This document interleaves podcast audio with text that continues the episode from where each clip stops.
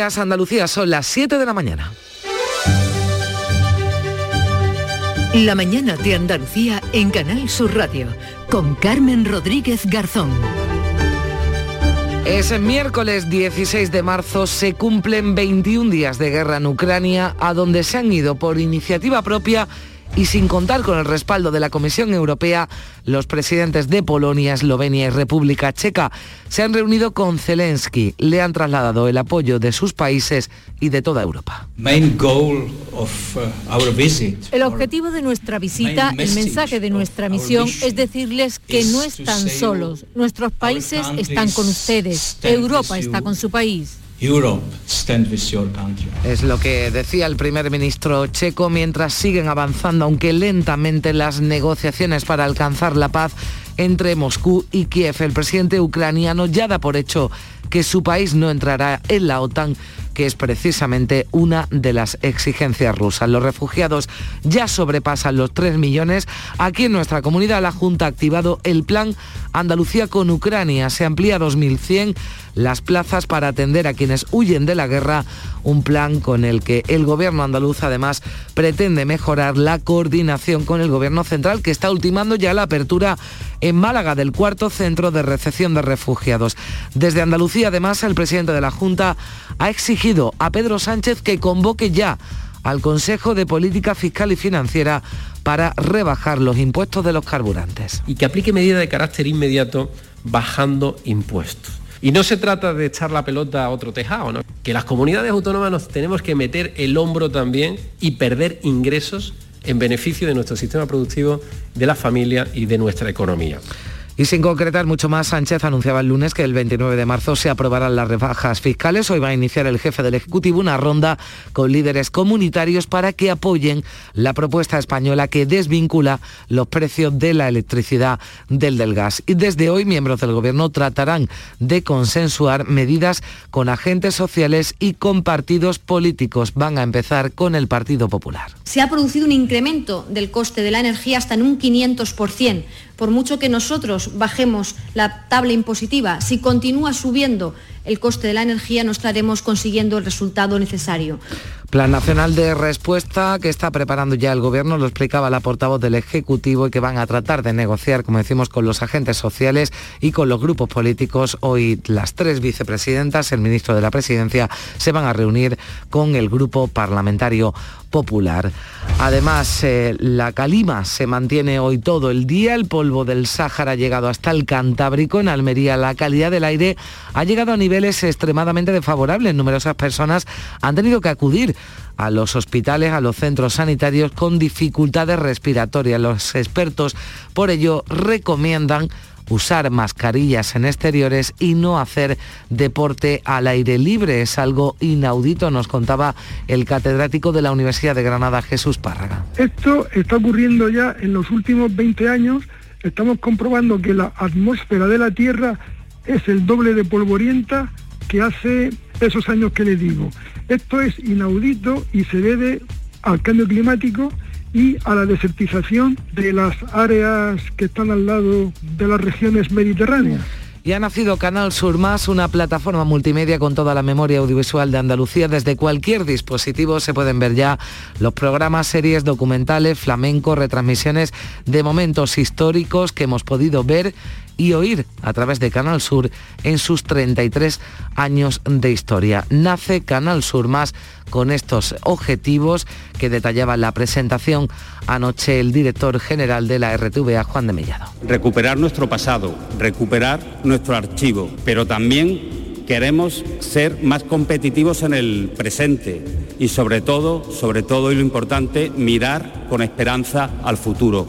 En cuanto al tiempo para hoy en Andalucía habrá chubascos acompañados de depósitos de barro. Va a seguir esa calima. Los chubascos pueden ser localmente fuertes en el tercio oriental, menos probables e intensos en el tercio occidental. Bajan las temperaturas sobre todo las máximas en la mitad oriental de Andalucía y sopla el viento de componente este en el tercio oriental con rachas muy fuertes de madrugada en zonas altas, aunque irá disminuyendo durante el día. Vamos a conocer a esta hora cómo amanece Andalucía. Comenzamos en Cádiz con Salud Botaro. Buenos días. Buenos días, con cielo cubierto también esta mañana. De momento no está lloviendo, 11 grados a esta hora, 16 de máxima. En el campo de Gibraltar, Fermín Soto, buenos días. Buenos días, Carmela. Aquí tenemos cielos con muchas nubes, temperatura 11 grados máxima prevista para hoy de 18.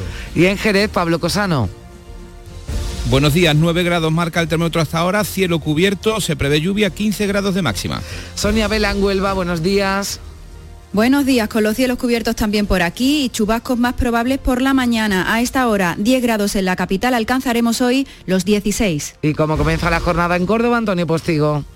¿Qué tal? Buenos días, también con cielos cubiertos, no llueve ahora mismo, tenemos 12 grados, llegaremos hasta los 18. Vamos a Sevilla, Pilar González. Tenemos lluvia de momentos, se anuncian más chubascos débiles a lo largo de la jornada, la máxima prevista es de 17 grados y ahora tenemos 13 en la capital. En Málaga, José Valero, buenos días. Buenos días, noche de mucha lluvia, truenos, además de Calima han caído ya cerca de 40 litros en Málaga en lo que llevamos de día, de momento no hay incidencias, estamos en aviso amarillo hasta las 9 de la mañana, tenemos ahora 20 grados en Marbella, 12, eh, perdón, llegaremos a los 20 grados en Marbella, tenemos ahora 12 en Málaga. Y está lloviendo en Jaén a esta hora, Alfonso Miranda. Pues ha llovido en la sierra, lo que pasa es que amanece en las calles de Jaén que parece la pista central de Roland Garros, 15 grados a esta hora de la mañana en la capital jienense. Encarna Maldonado en Granada, buenos días. Buenos días, pues llueve en Granada y algo está limpiando la atmósfera, se esperan más lluvia, chubascos con barro, tenemos ahora 10 grados en la capital, llegaremos a los 13. Y como amanece Almería, María Jesús Recio, buenos días. Buenos días, seguimos con esa calima, ha empezado a llover, mucho viento durante la madrugada, lluvia débil que es además barro, irá aumentando, dice la previsión conforme avance la tarde, 17 grados, la máxima será de 19.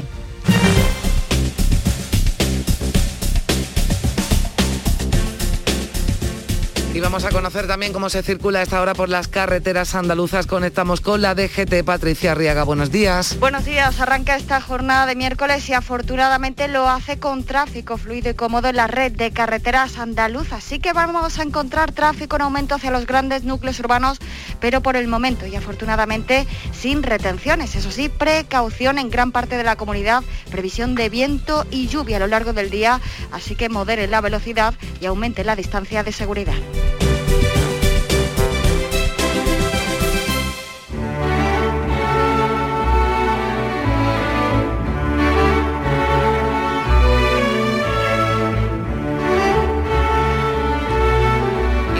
Primeros versos de Antonio García Barbeito en el Tempranillo están dedicados a ese polvo del Sáhara, esa calima que nos está acompañando estos días. Tempranillo del polvo en suspensión. Atmósfera de desierto en muchos puntos de España. Tuareg parece la gente y las calles puro Sáhara. ¿Alguien da con el oasis en estas horitas malas? Porque el polvo viene a darle realismo a las circunstancias. En la boca del político suenan ya cortes de agua, declaración de sequía ya ha comentado Luis Plana. Los santos de rogativa no se atreven por si fallan y el precio del combustible va a dejar el coche en casa y va a viajar en camello. El sol, infierno canalla. Estoy ya por preguntar si con la niebla tan rara nos hemos desorientado huyendo de las desgracias y todos, sin darnos cuenta, hemos terminado en África. Al filo de las 10 de la mañana regresará Antonio García Barbeito con sus romances perversos.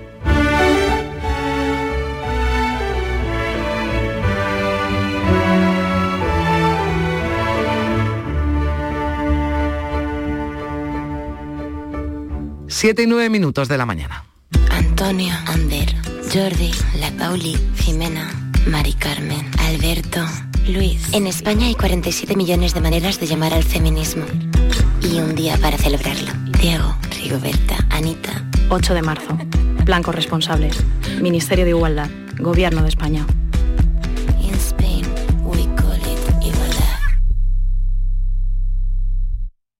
¿Estás lesionado? Elige la fisioterapia avanzada de Clínicas Bayman. En Clínicas Bayman ponemos a tu servicio fisioterapeutas de primer nivel equipados con la última tecnología. Nuestra meta es tu recuperación. Somos la fisioterapia oficial de 18 federaciones deportivas de Andalucía. Si necesitas recuperar tu salud, tu rendimiento y tu bienestar, pide tu cita en clínicasbayman.es.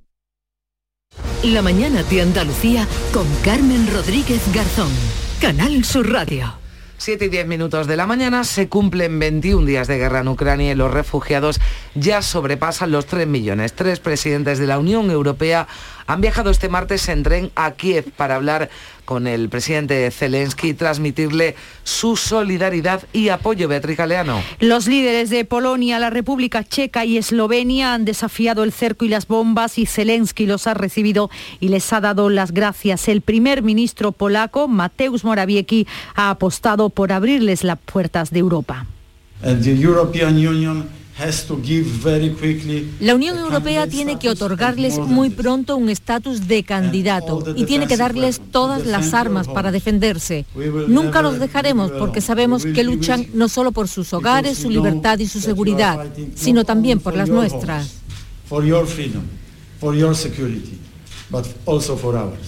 Las conversaciones entre Rusia y Ucrania se reanudan en unas horas. El presidente Zelensky en un nuevo vídeo esta noche ha dicho que son negociaciones que están siendo más realistas. Al borde de las tres semanas de invasión todos queremos la paz, todos estamos en ello, en especial nuestros delegados en la negociación con los rusos, que continúa. Las posiciones suenan ahora más realistas. En Kiev, en la capital, rige a esta hora un toque de queda. Los habitantes no podrán salir en todo el día hasta mañana a las 7 de la mañana por el peligro creciente de más ataques. Esta noche han seguido sonando las alarmas y cayendo las bombas en varias ciudades ucranianas. Los ministros de Defensa de la OTAN estudiarán este miércoles el envío de más tropas a las fronteras con Ucrania y un refuerzo del escudo antimisiles. Y el presidente del gobierno, Pedro Sánchez, se va a reunir esta mañana en Madrid con el primer ministro de Croacia, con Andrej Por la tarde viajará a Eslovaquia. Intenta consensuar una reforma del mercado energético de la Unión Europea ante la cumbre comunitaria de la próxima semana, Javier Moreno. Un asunto que estará sobre la mesa en el próximo Consejo Europeo del 24 y 25 de marzo. Es uno de los temas que trataba este martes la ministra de Economía, Nadia Calviño, en el ECOFIN, la reunión de los ministros de Finanzas de la Unión Europea. Hemos hablado también por supuesto, de la urgencia de topar los precios de la energía en los mercados mayoristas. Con respecto a esta cuestión, yo creo que hay un, creciente consenso eh, por parte de las instituciones y también los socios eh, europeos con respecto a la necesidad de abordar medidas decididas también inicia hoy el Gobierno una ronda de contactos con los grupos parlamentarios para discutir las medidas del Plan Nacional de Respuesta a las consecuencias económicas de la invasión rusa de Ucrania que va a aprobar el Consejo de Ministros el próximo 29 de marzo. Las tres vicepresidentas y el ministro de la Presidencia se van a reunir en primer lugar con una delegación del Partido Popular encabezada por la portavoz parlamentaria Cuca Camarra. Aquí en Andalucía el Consejo de Gobierno de la Junta aprobaba este martes el Plan Andalucía con Ucrania para mejorar la atención a los refugiados que llegan a la comunidad. Se amplía en 2.100 las plazas para atender a quienes huyen de la guerra. Se suma también 900 alojamientos para los refugiados, Olga Moya. Con este plan, el gobierno andaluz pretende mejorar la coordinación con el gobierno central. Pide, por ejemplo, que concrete cómo va a ser la acogida, si habrá cupos, qué servicios recibirán los refugiados y qué ocurrirá con los menores que llegan solos, que son competencia de las autonomías. El portavoz Elías Bendodo explica que todos los refugiados van a tener un seguimiento sanitario que va a poner especial atención en la vacunación contra el COVID mayoría de la población ucraniana tiene la vacuna rusa. Más que un plan especial, un seguimiento permanente. Eh, las próximas reuniones de coordinación con el Gobierno me acompañará miembros de la Consejería de Salud. ¿Por qué? Tenemos que valorar la eficacia de la vacuna de los ucranianos que llegan, porque la vacuna que se han puesto los ucranianos es la vacuna Sputnik, que no ha tenido mucha eficacia. Vamos a ver los niveles de contagio. Y en Málaga ya se está preparando el dispositivo y equipamiento del cuarto centro de refugiados que hay en España y se suman los de Barcelona, Pozuelo de Alarcón y Alicante. El delegado del Gobierno en Andalucía, Pedro Fernández, avanza que el nuevo espacio de primera acogida también permitirá que se agilicen los trámites. Se convierte en un gran espacio de gestión administrativa para la tramitación de la protección temporal, de tal manera que un servicio de la Brigada de Extranjería se desplaza in situ a ese centro de acogida y tramita de forma inmediata su eh, resolución de protección eh, temporal. Málaga es la cuarta provincia española con más ucranianos residentes antes del comienzo de la invasión, son más de 11.500. La intención del gobierno es mantener estos centros abiertos todo el tiempo que se necesiten. Y el anuncio del presidente del gobierno del próximo aumento a un 2% del presupuesto de defensa ha generado una nueva división en el Ejecutivo de Coalición. Ni Yolanda Díaz ni los ministros de Unidas Podemos comparten la decisión que han sido otros cargos los que se han encargado de manifestarlo. Los portavoces Pablo Fernández y Pablo Echenique inciden en una opinión que comparten otros grupos como Esquerra Republicana, Bildu y Compromís. Hay otras prioridades. Nosotros no estamos a favor de un aumento de presupuesto militar en, en armamento. Eh, yo soy el portavoz de un espacio político que defiende la paz y además soy científico y a mí no me parece apropiado que el presupuesto militar en España sea el doble o, o más del doble que lo que gastamos en ciencia e innovación. El PSOE responde que es un compromiso adquirido que se va a cumplir. La ministra de Defensa, Margarita Robles, dice que no entiende que haya un debate en un momento como este. Me sorprende que pueda haber un debate sobre el tema relativo a la inversión en defensa en un momento tan terrible como el que estamos viviendo. Los países que somos democráticos, que vivimos en una comunidad internacional de valores, tenemos que hacer una apuesta por la defensa, porque la defensa es paz con mayúscula. Y sin paz no hay ninguna otra posibilidad del ejercicio de ningún derecho. El PP aplaude el paso que también apoyan Vox y Ciudadanos. Y el presidente de la Junta pide a Pedro Sánchez que convoque ya el Consejo de Política Fiscal y Financiera y así hacer frente a la crisis derivada de la guerra de Ucrania. Cree Juanma Moreno que hay que tomar medidas de forma inmediata para evitar el empobrecimiento de las familias. También ha pedido una reducción de impuestos. Lo ha dicho en la inauguración del segundo Foro Económico de Andalucía, organizado por el diario El Español. Juanma Moreno ha recordado que Andalucía recibió el año pasado 1.430 millones de euros de impuestos de hidrocarburos, mientras que el Estado ingresó 3.800 millones. Y que aplique medidas de carácter inmediato bajando impuestos. Y no se trata de echar la pelota a otro tejado, ¿no? que las comunidades autónomas nos tenemos que meter el hombro también y perder ingresos en beneficio de nuestro sistema productivo, de la familia y de nuestra economía. Y el Consejo de Ministros, como estaba previsto, ha dado el visto bueno al decreto de sequía, una norma que venían demandando las comunidades autónomas para paliar las consecuencias de la falta de agua en el campo y en la ganadería. Entre las medidas aprobadas figuran la reducción del IBI rústico, el abaratamiento de las aguas desaladas y la disminución del número de peonadas para cobrar el PER. Luis Planas, ministro de Agricultura, explica con más detalle. Este decreto ley constituye un paquete potente de medidas de respuesta a la situación provocada por la sequía en nuestro país y contribuye, por tanto, a mejorar esa rentabilidad de explotaciones agrarias y ganaderas.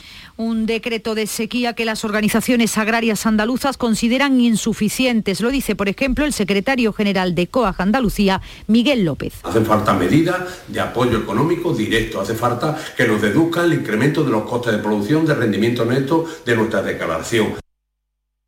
La segunda jornada de huelga de transportistas por el alza en los precios del combustible se ha notado en un descenso de vehículos, también el desabastecimiento de algunos productos en los mercados. La plataforma de transportistas asegura que este martes el paro ha sido secundado por un 90% de sus camiones. En Andalucía la actividad de Merca Granada ha quedado paralizada, pero ya se ha normalizado a esta hora de la mañana. En Merca Córdoba la huelga se ha saldado este martes con un descenso del 70% de vehículos.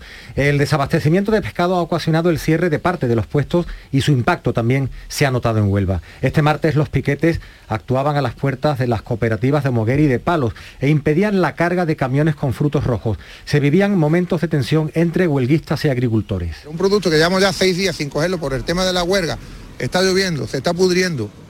Encima de todo, esto es una cosa que debería dejar de pasar porque es minoritario lo que hay aquí, para los agricultores que hay aquí, más en plena de campaña. Me pararon, ha dicho que me meto en el parking y estoy aquí parado y pasaron por aquí abajo y me rajaron las ruedas cuatro ruedas. Y hablamos del COVID, sube la tasa de incidencia en Andalucía en 19 puntos en las últimas 24 horas y también ha aumentado el número de hospitalizados. La Consejería ha notificado este martes 32 muertes y más de 2.200 contagios en 24 horas. En la actualidad hay 611 pacientes ingresados, 69 de ellos en la UCI. A pesar del aumento, el consejero de Salud, Jesús Aguirre, dice que no hay motivos para la alarma, pero que No. tampoco se puede dar la pandemia por liquidada. No tenemos ninguna variante nueva que nos pueda dar una eh, gran preocupación referente a que vamos a tener una séptima ola, pero sí tenemos que estar muy precavidos en el sentido de que estamos ahora mismo en lo que se llama dientes de sierra, con una tendencia ya no descendente mantenida, sino con una tendencia plana y con estigma de ir ascendiendo. Luego no demos por pasada algo que no está pasado y en la audiencia de Sevilla, tercer juicio por el caso de los Jerez, se juzgan ayudas millonarias concedidas hace dos décadas a las empresas de Ángel Rodríguez de la Borbolla, hermano del expresidente andaluz. Su abogado ha expuesto al tribunal que en este juicio no están los principales acusados. Las penas del fiscal llegan a los siete años de cárcel. Fueron las primeras ayudas de los ERE hace 20 años. Se concedían por la Administración Autonómica mediante el conocido Fondo de Reptiles. Ángel Rodríguez de la Borbolla recibió más de 8 millones de euros en cinco ayudas para sus empresas empresas del Corcho. Su abogado ha expuesto al tribunal que las subvenciones no eran por ser el hermano del expresidente de la Junta, sino porque había planes de industrialización del Corcho en la Sierra Norte de Sevilla. 7 y 20 minutos de la mañana. La mañana de Andalucía. Hola, mira, que soy el jersey que le regalaste a tu padre el año pasado. Que nada, que no ha funcionado lo del jersey. Pero vamos, que ni estrenarlo, ¿eh? No sé si es que no le gusta el cuello vuelto, si le hago tripa si no soy muy de su estilo, yo qué sé, uno empieza a darle vueltas. Este 19 de marzo puedes probar a regalarle 15 millones con un décimo del sorteo del Día del Padre de Lotería Nacional, que igual esta vez aciertas. Loterías te recuerda que juegues con responsabilidad y solo si eres mayor de edad. Sofía, ¿sabes que el curso que viene empieza el cole de mayores? ¿Estás contenta? Sí, papi, ya soy grande. Del 1 al 31 de marzo está abierto el plazo de escolarización para el curso 2022-2023 de segundo ciclo de educación infantil, primaria, ESO, bachillerato y educación especial. Seguimos avanzando en el compromiso por una educación de calidad. Por eso puedes confiar en la educación de Andalucía. Infórmate en el portal de la escolarización y en la APP y Escolariza. Junta de Andalucía.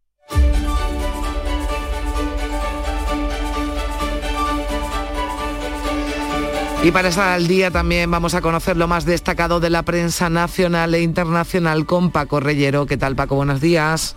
Buenos días, Carmen. 721, un minuto por encima de las 7 y 20. Los titulares de la prensa internacional que a tenor de las atrocidades de la temeridad rusa adquieren una dimensión eh, planetaria. En el Times británico, Zelensky reafirma en el marco de las negociaciones del alto el fuego de Ucrania que no puede, que no se va a unir su país en ningún caso a la OTAN. En todas las grandes cabeceras mundiales destacan la convocatoria de una cumbre extraordinaria en los cuarteles generales de Bruselas de la OTAN el próximo 24 de marzo y su secretario general, el secretario general de la Alianza Atlántica, Stoltenberg, que confirma un refuerzo en la ayuda a Ucrania y medidas de disuasión y también de defensa. También encontramos en el Times británico que tropas rusas usan a cientos de civiles en Mariupol. The New York Times abre su edición en línea ahora mismo señalando que tres presidentes europeos visitan Kiev en llamas, en in flames, dice The New York Times.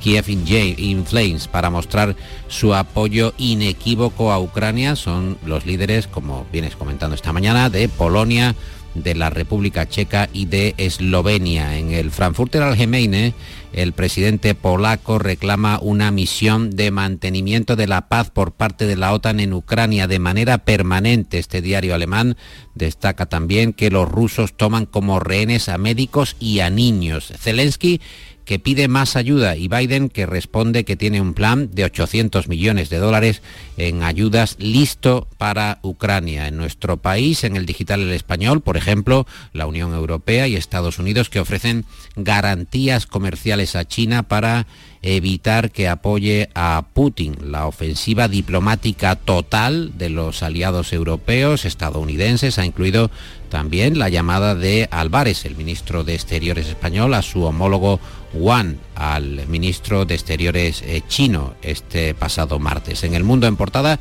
subrayan las palabras de Zelensky, que cree que la OTAN está hipnotizada por Putin, que lo tiene bajo un hechizo, que no es capaz de mover eh, una estrategia eh, sólida, dice Zelensky. En el país, guerra en Europa, día 21 y Carmen, mientras los civiles, los muertos de la invasión y este reportaje del mundo que recomendamos desde la portada de ese diario firmado por Fátima Ruiz, Nacer en el vientre de la guerra en la Ucrania bombardeada por Putin, las niñas como Snitsana vienen al mundo en sótanos habilitados como maternidades.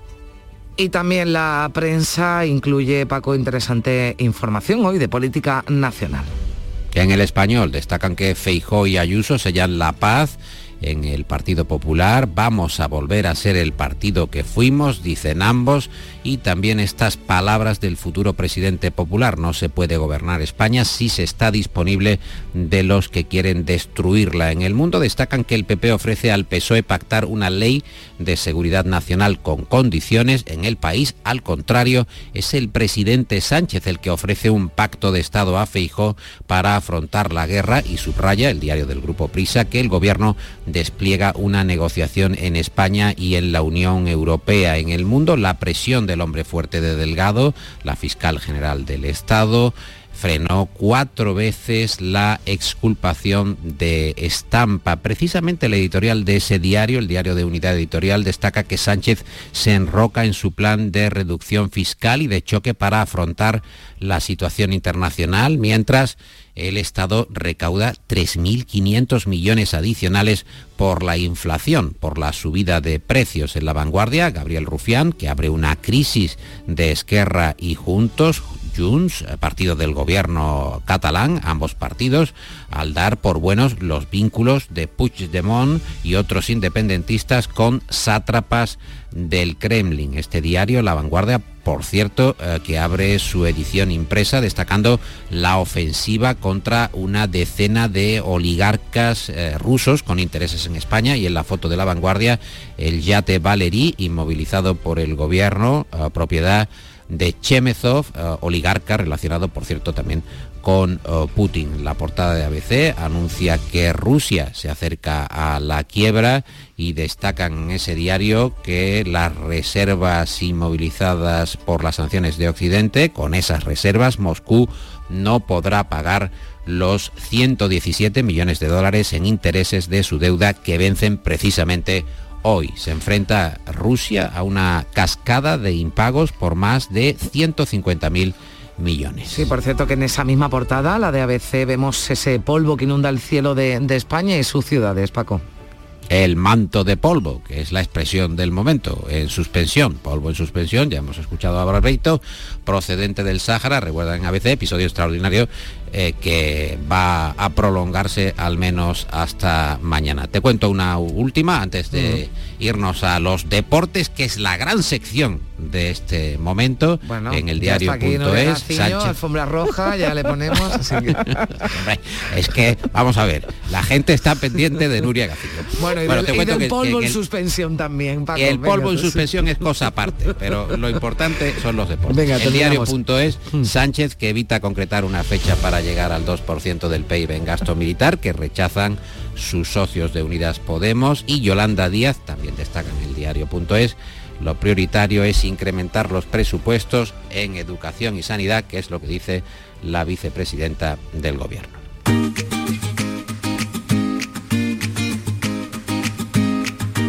Vitaldent les ofrece este programa. Ahora ya sí, Nuria Gaciño, ¿qué tal? Muy buenos días. Muy buenos días, que no entro por la puerta. Bueno, Sevilla y Betis viajan hoy, Nuria, para cumplir mañana. Mañana juegan los dos en esta ocasión. Esta semana juegan en el mismo día, a la misma hora, Sevilla y Betis con sus compromisos europeos. Hoy por la mañana parten ambas expediciones, el Sevilla hacia Londres, el Betis hacia Frankfurt, donde este jueves afrontan la vuelta de los octavos de final de la Liga Europa. El conjunto de Nervión, que cuenta con las novedades en la convocatoria de Fernando y Montiel, se mide al West Ham con la ventaja del 1 a 0 lograda hace una semana en el Sánchez Pizjuán y algo más complicado lo tiene a priori el Betis que frente al Entran de Frankfurt tendrá que remontar el 1 a 2 de la ida. Finalmente Bellerín ha entrado en la lista verde y blanca. Esta tarde toca rueda de prensa de Lopetegui y Pellegrini y esta tarde estaremos también pendientes de los cuartos de final de la Copa de la Reina donde el Sevilla visita a las 4 al Granadilla Tenerife. Mañana el Sporting de Huelva se enfrenta al Madrid Club de Fútbol en la capital de España a las 5 y hoy a las 8 el Unicaja de Málaga juega en Bélgica ante los Tende. Una victoria ayudaría a sellar el primer puesto del grupo en esta Liga de Campeones de baloncesto. En la Liga de Campeones de fútbol, la victoria por la mínima del Atlético de Madrid ante el Manchester United le ha dado el pase a los cuartos de final de esta competición. Bueno, y después lo ampliaremos más, pero no ha gustado mucho el reparto que se ha hecho con la- las entradas de la final de la Copa del Rey, ni a uno ni a otro. No, eh, aunque van a recibir los dos clubes finalistas, el 40% de las localidades va a ceder algo la federación, aunque habrá que esperar hasta el viernes para conocer la cantidad exacta de entradas, aunque se calcula que en torno a los 20.000. Bueno, pues te esperamos a las 8 menos 5. En Vitaldent, este mes, 15% de descuento en tu tratamiento dental. Porque sabemos que tu sonrisa no tiene precio. ¿Cuál? ¿Mi sonrisa? ¿Será la mía? Oye, ¿y la mía? Claro, la vuestra y la de todos. Hacer sonreír a los demás no cuesta tanto. Pide cita en el 900-101-001 y ven a Vitaldent.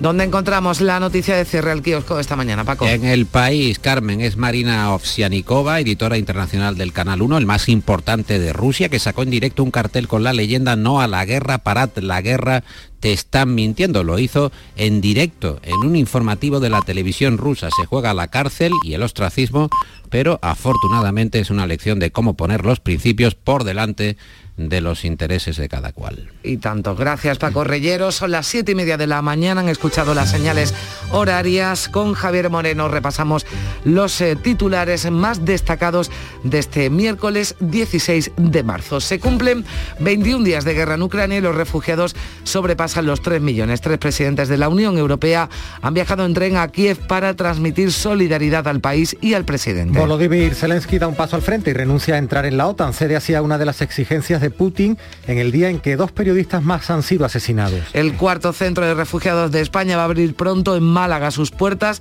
Allí se asienta un nutrido núcleo de población ucraniana. La Junta ha activado el plan Andalucía con Ucrania, amplía a 2.100 su oferta de plazas y ofrece 900 alojamientos para estas personas. El presidente de la Junta exige a Pedro Sánchez que convoque ya el Consejo de Política Fiscal y Financiera para bajar los impuestos de los carburantes. El Ejecutivo Central va a consensuar desde hoy soluciones con agentes sociales y partidos políticos. Sánchez comienza una gira por Europa para convencer a los líderes comunitarios de que el 25 de marzo voten para desvincular los precios de la electricidad y el gas. Ya hay decreto oficial de sequía, lleva aparejadas medidas para mantener a flote las explotaciones agrarias y ganaderas. Rebaja el pago de cuotas a la seguridad social, reduce el canon del agua, exime del IBI rústico en algunos casos y baja a 20 las peonadas para cobrar el subsidio. Las organizaciones agrarias se quejan de que no son suficientes. La calima se mantiene hoy todo el día, el polvo del Sáhara ha llegado hasta el Cantábrico. En Almería la calidad del aire ha alcanzado niveles extremadamente desfavorables. Numerosas personas han acudido a los hospitales con dificultades respiratorias. Los expertos recomiendan usar mascarillas en exteriores y no hacer deporte al aire libre. Tercer día de huelga de transportes de la plataforma que aglutina a, los pymes, a las pymes y autónomos. Huelga de transportes por carretera. Sus representantes se han citado hoy con la ministra del ramo. La actividad de Mercagranada se ha paralizado este martes y ha- se han resentido la del mercado de abastos de Córdoba. Ha habido choques entre piquetes y camioneros en el campo de Gibraltar y, y también en la provincia de Huelva. La flota del Golfo de Cádiz se amarrará a puerto el próximo lunes si no hay soluciones antes al alto precio del carburante. Desde que comenzó la guerra de Ucrania, el combustible de los barcos pesqueros ha doblado su precio. 32 personas han muerto en Andalucía por COVID, la incidencia ha repuntado 19 puntos. Salud no prevé nuevas restricciones en Semana Santa, llama a la prudencia y a mantener las mascarillas en interiores y al aire libre siempre que haya aglomeraciones. Y ha nacido Canal Sur Más, una plataforma multimedia con toda la memoria audiovisual de Canal Sur Radio y Televisión. Son 30 años de producción, un servicio público innovador y una ventana abierta a todos. Canal Sur Más. Pues ya lo saben, quédense con ese nombre, Canal Sur Más, desde anoche ya completamente activo. Son las 7.33 minutos. No te creo. Que la tarjeta Mastercard profesional de Cajamar no tiene comisión de emisión y además te bonifica con 50 euros en tu primera compra de ese importe o superior durante febrero y marzo. Como lo oyes, solicítala antes del 31 de marzo y date prisa que vuelan. Es solo para las primeras 900 contrataciones. Tarjeta emitida por Cajamar Caja Rural. Más información en nuestra web y oficinas. Es real, se llama Mastercard Profesional. Pipas Reyes son las pipas de siempre. Ahora encontrarás tus pipas Reyes más grandes, con más aroma, con más sabor y más duraderas. Tradición e innovación para traerte tus mejores pipas Reyes. Las del paquete rojo, tus pipas de siempre. Las claves económicas con Paco Bocero. Paco Vocero, ¿qué tal? Muy buenos días. Buenos días, Carmen, ¿qué tal? Estamos a miércoles 16 de marzo. Vamos a recordar cuáles son las principales claves para esta jornada, Paco. Pues mira, mientras seguimos la más directa actualidad, hoy tenemos alguna cita estadística que merece la pena analizar eh, y otra cita fundamental para el mundo del dinero, aunque ya está muy descontada. Para comenzar, vamos a hablar del petróleo, al que seguimos regularmente en estas claves, y de la caída que acumuló ayer para situarse de nuevo por debajo de los 100 dólares. Y es que la noticia que sacudió los mercados la semana pasada, con el cierre de las importaciones rusas de petróleo, que llevó los precios a superar los 130 dólares en el barril de Brent, que es nuestra referencia, parece que se habría sobredimensionado bastante después de ver lo que ha ido pasando en los últimos días, una caída del 30% en el precio desde entonces. Los analistas achacan a varias razones de fondo esta bajada. Hablan de crisis de precios más que de suministro.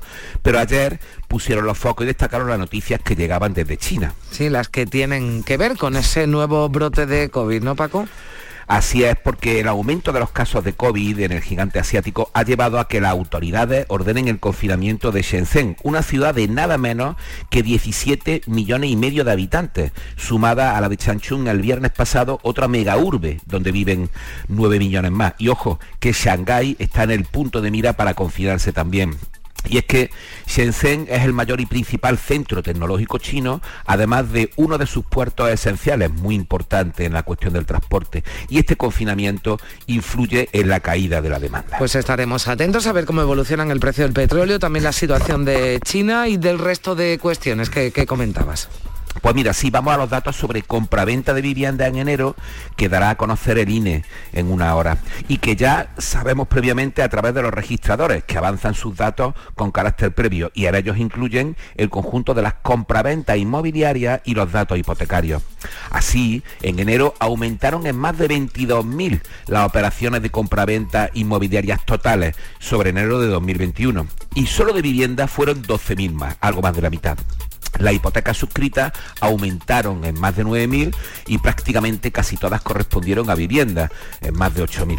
Datos que refuerzan la buena marcha del sector inmobiliario y las preferencias de compra e inversión por parte de los particulares. Mira, un dato curioso al respecto y ya bastante reciente. Según el portal inmobiliario Idealista, el 15% de las viviendas vendidas ya en febrero llevaban menos de una semana en el mercado y un 17% necesitó solamente entre una semana y un mes para encontrar comprador. Pues sí que la fortaleza del inmobiliario sigue sorprendiendo, así que los datos del INE de hoy seguirán confirmándola, ¿no? Sí, con toda probabilidad. Los datos registrales son adelantados y coinciden plenamente con los del INE. Si tenemos que mirar las previsiones para este año en el sector inmobiliario, aun siendo moderadas, están, mm, tienen una buena perspectiva y son bastante buenas. Y para acabar, la que te comentaba la cita mm. del día, al otro lado del Atlántico con el anuncio de la Reserva Federal de subida de tipos en Estados Unidos. Está ya muy descontada y lo que se espera es que sea un aumento de un cuarto de punto, pero no deja de estar en la agenda económica para hoy. Bueno, pues la economía, que siempre es importante, lógicamente, pero que desde luego en estos eh, tiempos mucho más porque eh, las consecuencias económicas de la guerra de Ucrania pues se están notando ya en unos sectores más que otros, por lo que nos contabas. Ya veremos cuáles son los eh, comportamientos de todos esos indicadores que tendremos que conocer en las próximas horas y en los próximos días. Paco Vocero, un placer como siempre, buen día. Y, igualmente, hasta mañana Carmen. Adiós, 7.37 minutos. Vuelven los compadres y vuelven con El Mundo es Vuestro. Apiádate de mí, cojones, y me llama, me escribe o algo. Cayetana me puso un ultimátum, o tu compadre o yo. Con Chihuahua. No, es mi hija. Estreno en cines el 18 de marzo. Te lo vas a perder. La Euroferia es una idea mía. En Canal Sur Radio, por tu salud, responde siempre a tus dudas. Después de lo más duro de la pandemia, las andaluzas aumentan las fertilizaciones asistidas para conseguir un embarazo.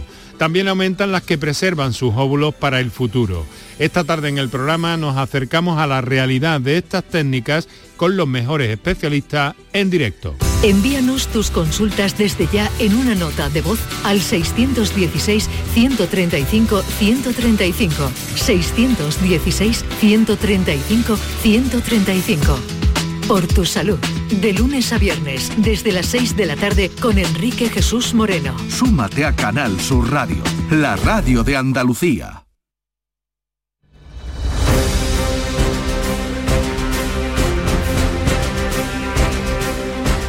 7 y casi 39 minutos. Eh, vamos a contarles otras eh, noticias de este miércoles. Nos vamos hasta Cádiz porque habrá amarre indefinido de la flota pesquera a partir del 21 de marzo, a partir del próximo lunes. Salud Botaro. Las cofradías andaluzas de pescadores se han reunido en las últimas horas en Madrid, en el Ministerio, para tratar el alza de los precios del combustible, que hace imposible que los barcos salgan a faenar. De ese asunto también se ha hablado en las últimas horas en otra reunión en Sanlúcar de Barrameda, en la que se pretendía hablar de planes de pesca, pero que evidentemente el tema del combustible ha dejado el otro asunto en un segundo plano. Flotas como la de Barbate consideran que la situación es ya insostenible. Mario Fernando, presidente de la Federación Andaluza de Cofradías. Para darnos una explicación y para ponernos encima de la mesa unas posibilidades de soluciones o un paquete de ayuda para poder seguir faenando y no poder dejar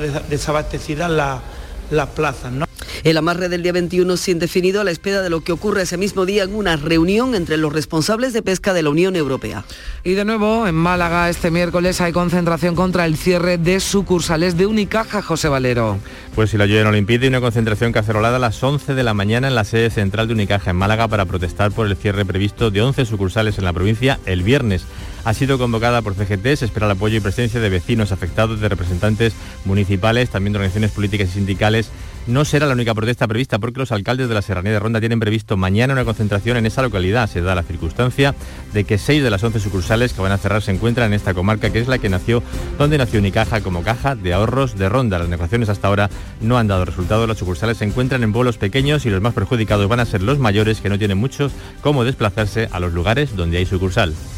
Pues así están las cosas en Málaga. Vamos a Córdoba. El ayuntamiento no tendrá que pagar a ENA la deuda que le reclamaba por las expropiaciones para ampliar el aeropuerto. Cuéntanos, Antonio Postigo. Pues es una sentencia que pone fin a 15 años de litigio que comenzó cuando la entonces alcaldesa Rosa Aguilar firmó con el Ministerio de Fomento un protocolo ofreciéndose a compartir los costes de las expropiaciones del aeropuerto. Ascendían entonces a 14 millones de euros más unos 7 millones ahora de interés y que AENA ha venido reclamando a lo largo de estos años al ayuntamiento. Lo ha reclamado como alcalde José María Bellido, el que escuchamos logramos que se haya impartido justicia, logramos que la ampliación del aeropuerto lo haya sufragado el Gobierno de la Nación, que a quien le correspondía, logramos tener financiación para acometer otros proyectos y le exijo al Partido Socialista y al Gobierno de la Nación y a Pedro Sánchez que no recurra esta sentencia, que acepte lo que han dicho los tribunales de justicia 21 millones de euros que podrá destinar a otras partidas del Ayuntamiento de Córdoba. Y un socavón obliga a cerrar la A92G, el ramal que une Granada con Santa Fe, va a estar cerrado en Carna Maldonado al menos 10 días. Sí, es un tramo con muchísimo tráfico en el área metropolitana, es un socavón importante y tráfico ha cerrado los dos carriles en dirección a Sevilla por seguridad. Ahora habrá que comprobar el alcance de los daños. De entrada se calcula que va a estar cerrado, como decías, 10 días. Se han activado desvíos por la circunvalación de Granada y la Nacional 432 en la salida a Córdoba. La estación de aguas residuales de Isla Verde, que está ubicada en el puerto de Algeciras, va a contar con varios puntos de producción de energía limpia, lo que se denomina Hidrógeno verde, Fermín Soto. Eh, está incluido dentro de un proyecto denominado Zeppelin, que es el desarrollo de nuevas tecnologías de producción de hidrógeno verde que fomenten la eh, denominada economía circular. La iniciativa está liderada por Aqualia, pero también forman parte de ella otras seis empresas como Repsol o Técnicas Reunidas. El delegado del Gobierno en Andalucía, Pedro Fernández, presentaba ayer este proyecto en Algeciras. Estamos haciendo una apuesta muy importante e innovadora que puede ser punta de lanza para sin duda un sector que es absolutamente fundamental y esencial para el cambio del modelo productivo, que es uno de los objetivos que persigue el plan de transformación y resiliencia. Y solo el 25% de las casi 300 calles que hay en la localidad jienense de Martos tiene nombre de mujer, una de cada cuatro.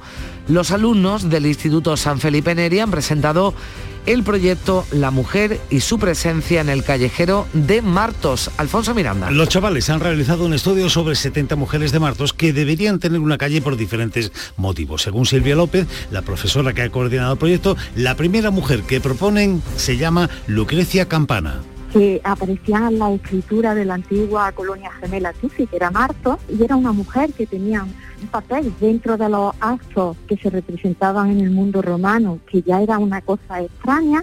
Por cierto, Martos tiene 290 calles.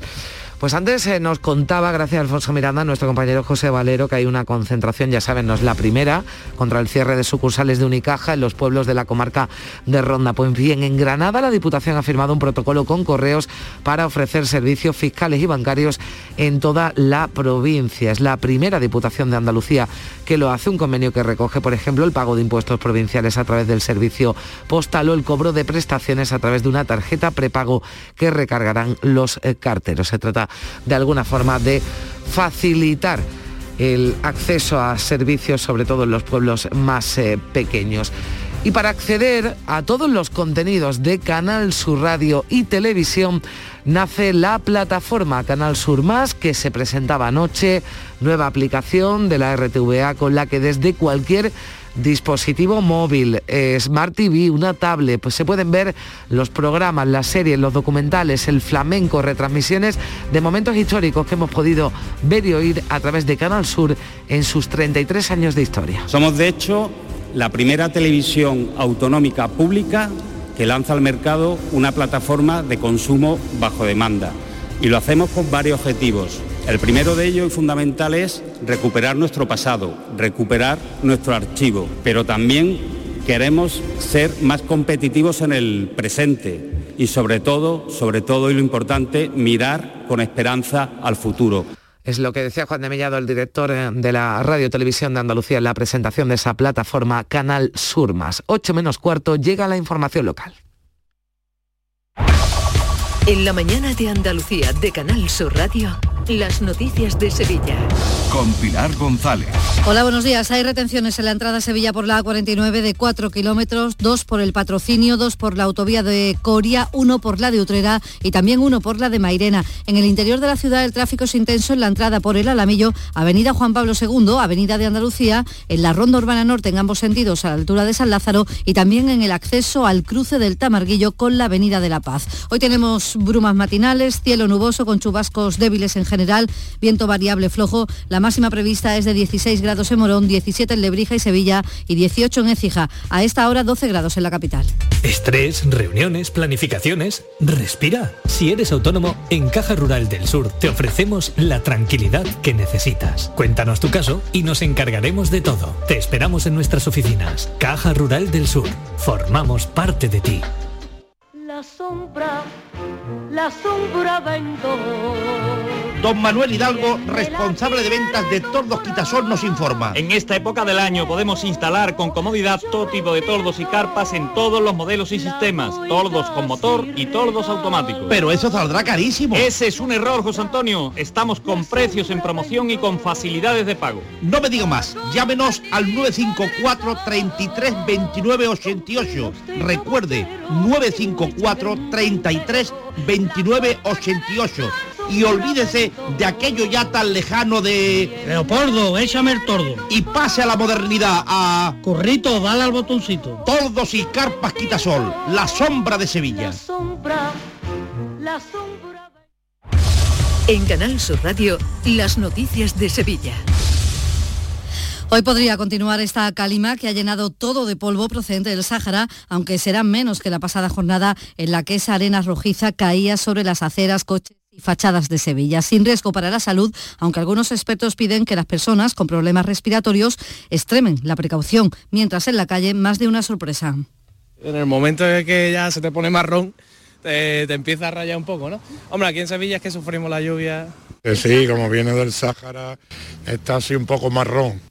La lluvia de esta noche y de primera hora de la mañana se está llevando ya mucho de ese polvo, aunque las precipitaciones que tenemos desde el pasado viernes apenas se notan en los embalses que siguen 18 puntos por debajo de lo, del agua embalsada hace un año. Eso sí, cultivos como el olivar, los cítricos y los almendros se están beneficiando de este agua que está cayendo en los últimos días. Seguimos en sequía. El Gobierno, como saben, ha aprobado un decreto de sequía para paliar los efectos. Contempla medidas fiscales principalmente, también retraso en el pago de cuotas y otras medidas, pero organizaciones agrarias como Asaja consideran que son insuficientes. Lo explica por alguno de los motivos el presidente de la patronal sevillana, Ricardo Serra.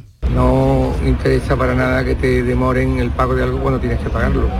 Lo que interesa es que si, si no ha habido agua para regar, se exima el pago del canon y la tarifa.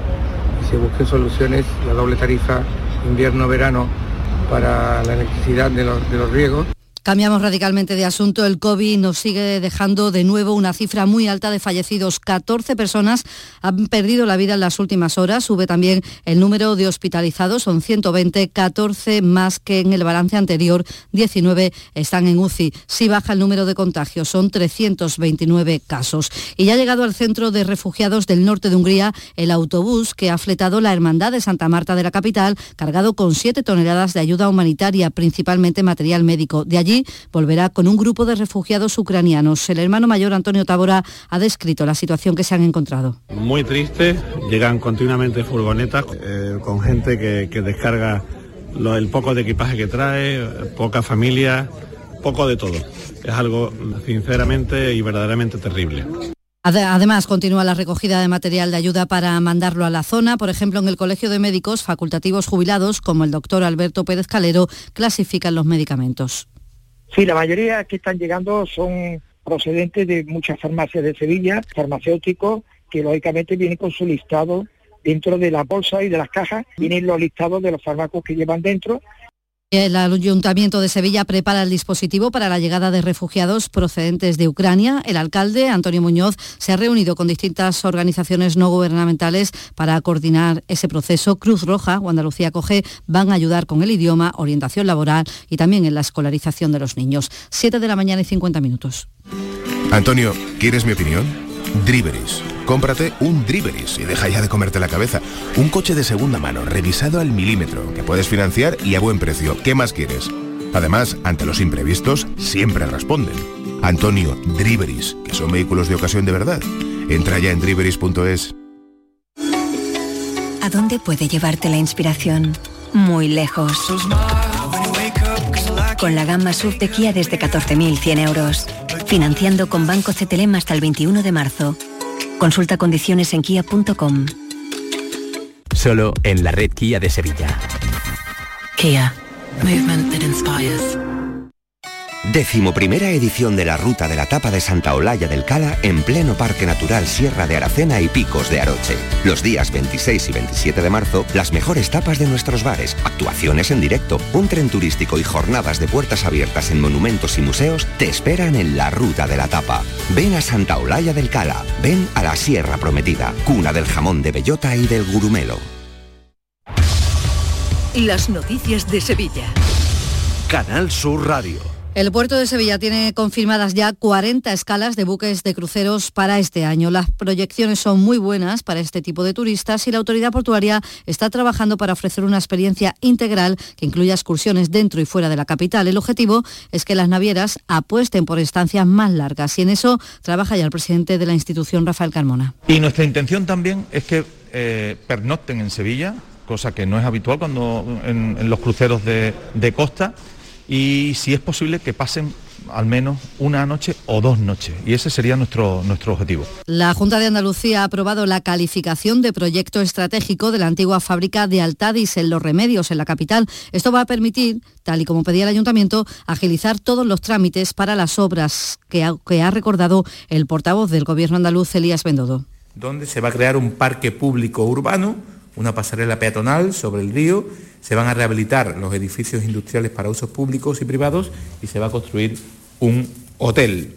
En este proyecto se van a invertir 198 millones de euros el tráfico, la circulación sigue dando muchos quebraderos de cabeza a los sevillanos por la gran cantidad de obras que hay en estos momentos. El Grupo Municipal de Ciudadanos en el Ayuntamiento de la ciudad ha acusado al equipo de gobierno de incluir el plan de movilidad urbana con las obras, de incumplir el plan de movilidad urbana con las obras de la ronda histórica. El portavoz de la formación naranja, Álvaro Pimentel, asegura que las actuaciones en la zona están sujetas a la puesta en marcha de la línea 3 de metro y acusa al alcalde de ocasionar un enorme caos de tráfico que deja sin alternativas a vecinos y usuarios. Sus decisiones han colapsado la carretera de Carmona, Miraflores, la Cruz Roja, la segunda ronda, Triana y el acceso al casco antiguo. Y ahora, por si fuera poco, acomete de urgencia y sin haberlo planificado unas obras para reducir a dos carriles todo el trazado de la ronda histórica. El alcalde Antonio Muñoz niega el incumplimiento del plan de movilidad, asegura que estas obras son fruto de una planificación previa para conferir un espacio más asequible para vecinos y vecinas de Sevilla. Las obras de la ronda histórica es un proyecto programado, planificado, como está contemplado precisamente en todos los documentos de movilidad urbana sostenible. Por tanto, no hay ninguna improvisación. Y más asuntos. El presidente de la Confederación de Comerciantes y Autónomos de Sevilla, Tomás González, que acaba de ser reelegido en el cargo, cree que hay, mm, insiste en la necesidad de hacer un frente común dentro del comercio para combatir el comercio digital que absorbe solo un 20% de las ventas en la provincia, pero es un reto.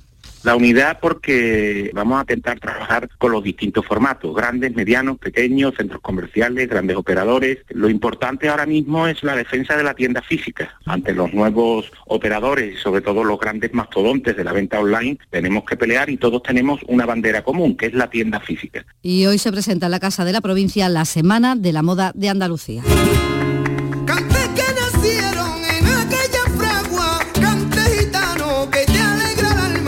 Y terminamos con música. El cantador granadino Antonio Gómez El Turri presenta hoy en Sevilla su nuevo trabajo Borracho de Arte. Lo hace en el Instituto Andaluz del Flamenco.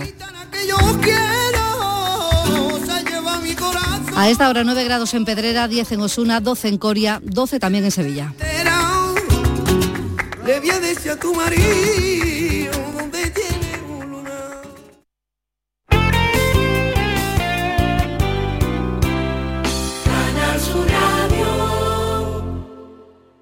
Aquadeus, el agua mineral natural de Sierra Nevada, patrocinador de la Federación Andaluza de Triatlón, les ofrece la información deportiva. Son las 8 menos 5, tiempo ya para el deporte. Nuria Gaciño, ¿qué tal? Buenos días de nuevo. Hola, muy buenos días. Bueno, tenemos ya a Sevilla y a Betis eh, viajando, viajan hoy a sus, eh, bueno, para, para, jugar sus compromisos europeos. A Alemania va el Betis, a Londres se desplaza el Sevilla. Sí, ya están, muy, ya están preparados en el aeropuerto. Por la mañana parten ambas expediciones, el Sevilla hacia Londres, el Betis rumba a Frankfurt, donde este jueves afrontan esa vuelta de los octavos de final de la Liga Europa. El conjunto de Nervión que cuenta con las novedades en la convocatoria de Fernando y Montiel, que finalmente han entrado. Se mide al West Ham con la ventaja del 1 a 0 lograda hace una semana en el Sánchez Pijuán. En esta ocasión las bajas más significativas son las de Ocampos por sanción mm. y Acuña, que se volvía a lesionar en Vallecas el pasado domingo en partido de liga. Y dentro de unos minutitos, en torno a las 8 y 10 de la mañana, está previsto que José Castro, el presidente del Sevilla, pues hable antes de partir en el aeropuerto San Pablo. Bueno, aparte con un resultado más favorable el Sevilla, tiene que defender ese resultado y esa victoria que consiguió en la, en la ida. Y el Betis, bueno, lo tiene más eh, complicado, pero bueno, está la eliminatoria abierta todavía, podemos decir. Sí, lo tiene a priori un poquito peor, pero eh, frente al Eintracht de Frankfurt va a tener que remontar, es un a 2 de la ida. Finalmente Bellerín, tal y como se presumía, ha entrado en la lista verde y blanco y vamos a ver si el Betis es capaz de poder darle la vuelta al marcador. Esta tarde pues toca rueda de prensa de Lopetegui Pellegrini. Estaremos eh, muy pendientes, desde luego, de las impresiones de los dos técnicos y también pendientes de los cuartos de final de la Copa de la Reina, donde el Sevilla visita a las 4 al Granadilla Tenerife. Mañana el Sporting de Huelva se enfrenta al Madrid Club de Fútbol en la capital de España a las 5 de la tarde y hoy también eh, tenemos a las 8, tenemos que estar atentos a la Liga de Campeones de Baloncesto. El Unicaja de Málaga juega en Bélgica ante los Tende.